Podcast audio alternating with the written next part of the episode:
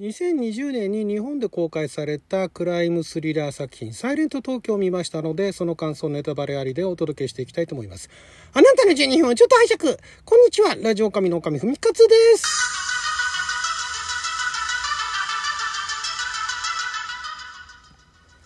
ネタバレありの感想2本というのは久しぶりですけれども、えー、この作品がねまあ用語ってわけじゃないんですけれども本当あの真面目に撮っていてだからその俳優さんもまあだからあの一線級のね俳優さんが出演されてた国内のねだから、えー、演技を抑えつつもちゃんとその何でしょう最後までお話分かった上での演技をされてるわけですよ。当たり前っちゃ当たり前かもしれないけれどもでそこがあまりにもその映像で伝えようとはしているしで脚本も必要最低限のこと書いていてでその作り方としては間違いではないんだけれどもただその見せ方なのかな？だから原作小説ファンで原作小説が好きで映画見てちょっといまいちって言ってた人は、えー、原作は愛の物語だと。で、えー、映画はその平和ボケした日本人のに対しての警告だというところでなんかテーマがずれちゃいましたねなんていうふうに思ってる人も結構いるみたいなんですけれどもこれね、ちゃんと映画の方も、愛は愛の物語ではあったりするわけですよ。その石田、えー、ゆり子さんが、その亡き夫のね、から仕込まれた、その爆、爆弾を作る、あるいは爆弾を解除するっていう、そのテクニックを駆使して、えー、爆破していくわけですよね。まあ、そんなに簡単にできるもんなのって話はさておき、えー、まあそういうのがあったと。で、その映画の方は確かにその石田ゆり子さんがのキャラクターがその亡き夫に対してどれだけ愛していたのかというようなところを表現しているところもあるにはあったんですがいわゆるその分かりやすいこの人のことをすごい愛していたというようなところのシーンがほとんどないがためにその愛の物語的なものは小説では表現できていたかもしれないけども映画だとそこの部分が足りなかったんですよね。まあ、そこセリフで補填すりゃいいってわけじゃないですけどもうんだからまああの良心的なね解釈をすれば最後のその車の中での佐藤浩市さんとのシーンで吐露してる部分でその彼女はそのね、えー、亡き夫のことを本当に愛していたんだというふうに理解するっていうのはできない話ではないんですけども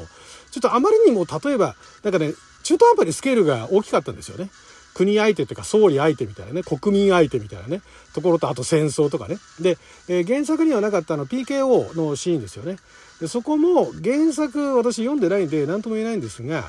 えー、まあ、ちょっと原作がどういうシチュエーションだったのかっていうところまでは、えー、一応あの確認してでそれをまあ映画だとそこの部分いわゆる例えばだからその佐藤浩市さんがいわゆるゲイだったっていうねところ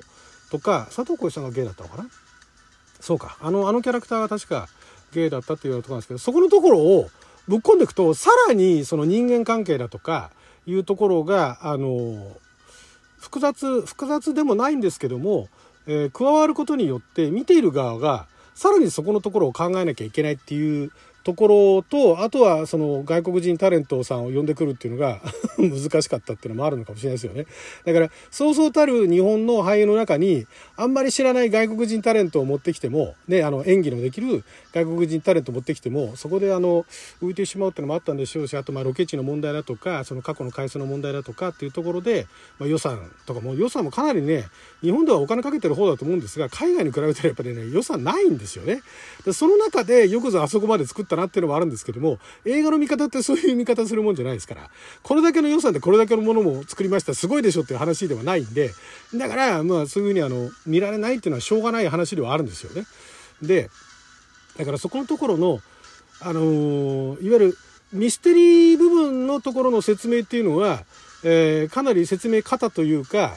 えー、まあ、あのマスカレードホテルほどではないにせよその伏線みたいなものっていう伏線というよりかは種明かしですよね。っていうところを後でね後でその肝心要なところでその関係性だとか正体が何か分かった時にああだからあのシーンはみたいなところに思わせたかったんだと思うんですけどもそれにしては飽きすぎてたと。そこも難しいんですよね。そこのね飽きすぎててもいいんだけども間開けんだったらそこに印象的なところを持っていかなきゃいけないわけなんですよね。だから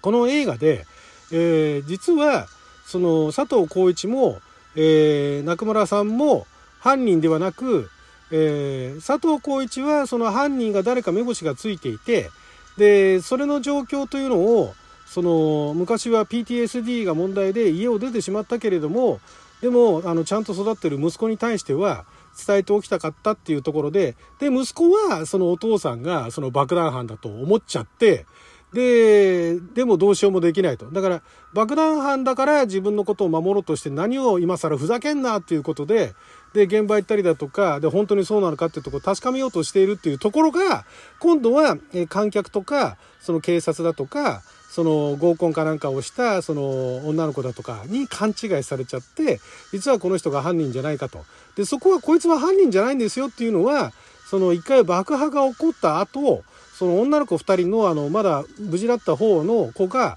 その彼のところに殴り込んできてでその資料かなんかを見つけてね、でその資料かなんかを置いたまんまにして中村さんは家を出ちゃうわけですよ。で彼女を放置してる。もし彼が犯人だったらそこで彼女の命はまずないわけなんですよね普通は。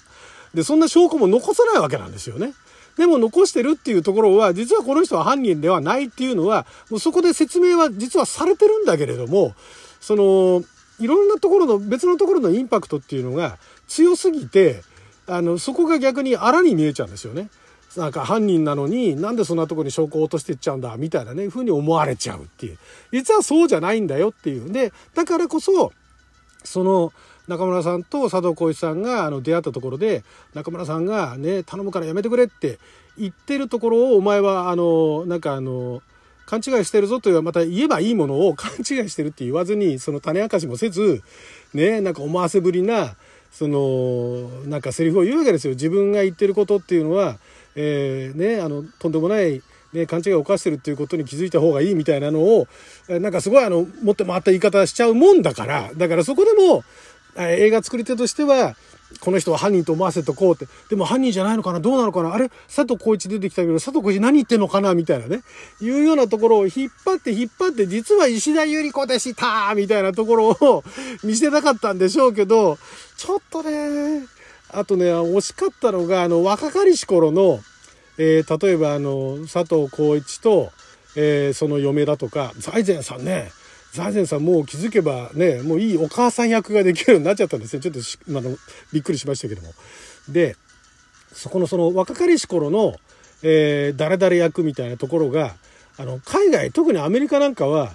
かなり徹底して、その、大人の時のその俳優さんと似たような、えー、それで芝居ができる子役っていうのを引っ張っていくんですね。だから、まあでも、そのさらに昔行くと結構今の日本みたいな全然違う人持ってきて、えー、これが子供時代ですみたいなことをしてたこともありましたけども、でもそれでも髪型を合わせたりだとか、似たような服着せたりだとかっていうようなことはしてたんですよ。だから、あ、これがね、彼の子供の頃なんだな、彼女の子供の頃なんだなっていうのが見てわかる作りだったんですけど、えー、PKO のシーンで、誰が誰の過去っていうのが ちょっとよくわかんないですよね。これが似てる人だったら、まあ似てなかないですけど、あの、えっ、ー、と、石田ゆり子の旦那役の方は、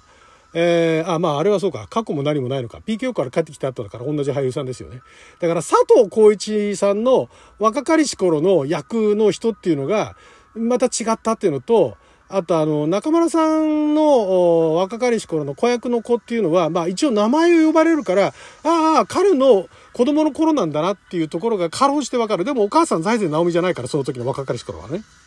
だから、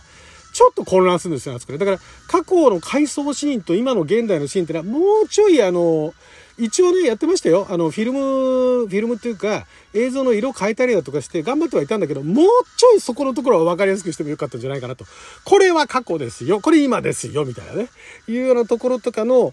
そういったね、すごい真面目に作ってて、いろんなあの、伏線とかを貼ったりとかして、ね、で、セリフも、あの、語りすぎず、ネタバレすぎず、で、最後にこの人持ってきました、みたいな作りだとか、で、間のその渋谷のね、あの、ハチ公は爆破しなくて、ハチ公はあの、粉砕になっちゃいましたけど、原作の方はハチ公が爆破するってなってたらしいんですけども、まあ、にしてもそのあの、スクランブル交差点を爆破するシーンだとかっていうのを頑張って、だからね、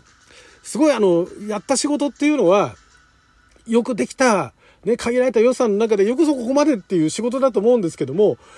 それだけじゃやっぱりね、あの、見てる人たちに伝わりにくいんですね。だから、あんまりそういうのを気にしない。で、日本の作品しかほとんど見ない。で、それも、え日本のドラマが今までメインでした。みたいなお客さんだとか、あまりそのクライムスリラー、クライムサスペンスみたいなものっていうのをそんなに見てこなかった人。で、あとはその日本の左だとか右だとか特にどうでもいいっていう人にとっては普通に楽しめるんですよ。多分。だからそういう人たちが、よかったよかった面白かったっていう感想になってると思うんですけども、この国内でやっちゃうと、その左とか右とかにうるさい人もいれば、そういったところになんか一過言語りたくなる人だとか、ね、あとはだからその、なんでしょうね、そのま海外の作品とかもたくさん見てたりすると、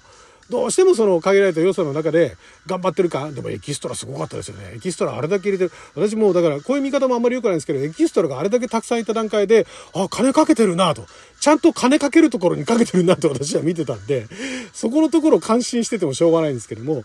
だからね、この映画ね、だから、まあ、あの、映画の評判はね、まあまあ、それなりにそこそこヒットして、でもまあ、あの、文句言ってる人もいるんだけれども、まあ、これをきっかけに、どんどんこういうね、あの、いろんなところで、えー、とんでもないことができるようなシーンっていうのが撮れるというところで、えー、そうするともう、あの、作る作品の幅も広がっていくんじゃないかなということでね、えー、すごいそこが楽しみだなという、うたのこの前の AI 崩壊もそうです、えこれからが楽しみだと。いうところで、まずは、あの、こういう作品を世に出すことが大事みたいなね、あとまあエンディングのね、曲に関してもいろいろね、あの、勘違いされてる方もいらっしゃると思うんですけども、あれはあれでいいんです。もうね、そこのところはいいんです。あれにインスパイアされた話だから、あれはあれでいいんです。もうね、そこら辺説明してたらキリがないんでね。まあそんな感じで。えー、ということで、サイレント東京、ご覧になったことない方、このね、ネタバレの感想を聞いてからでも、全然いいと思います。むしろ楽しめるかもしれないんでね、よかったら見てみてください。はい、それじゃ12分間の貴重なお時間いただきありがとうございますございました。それじゃ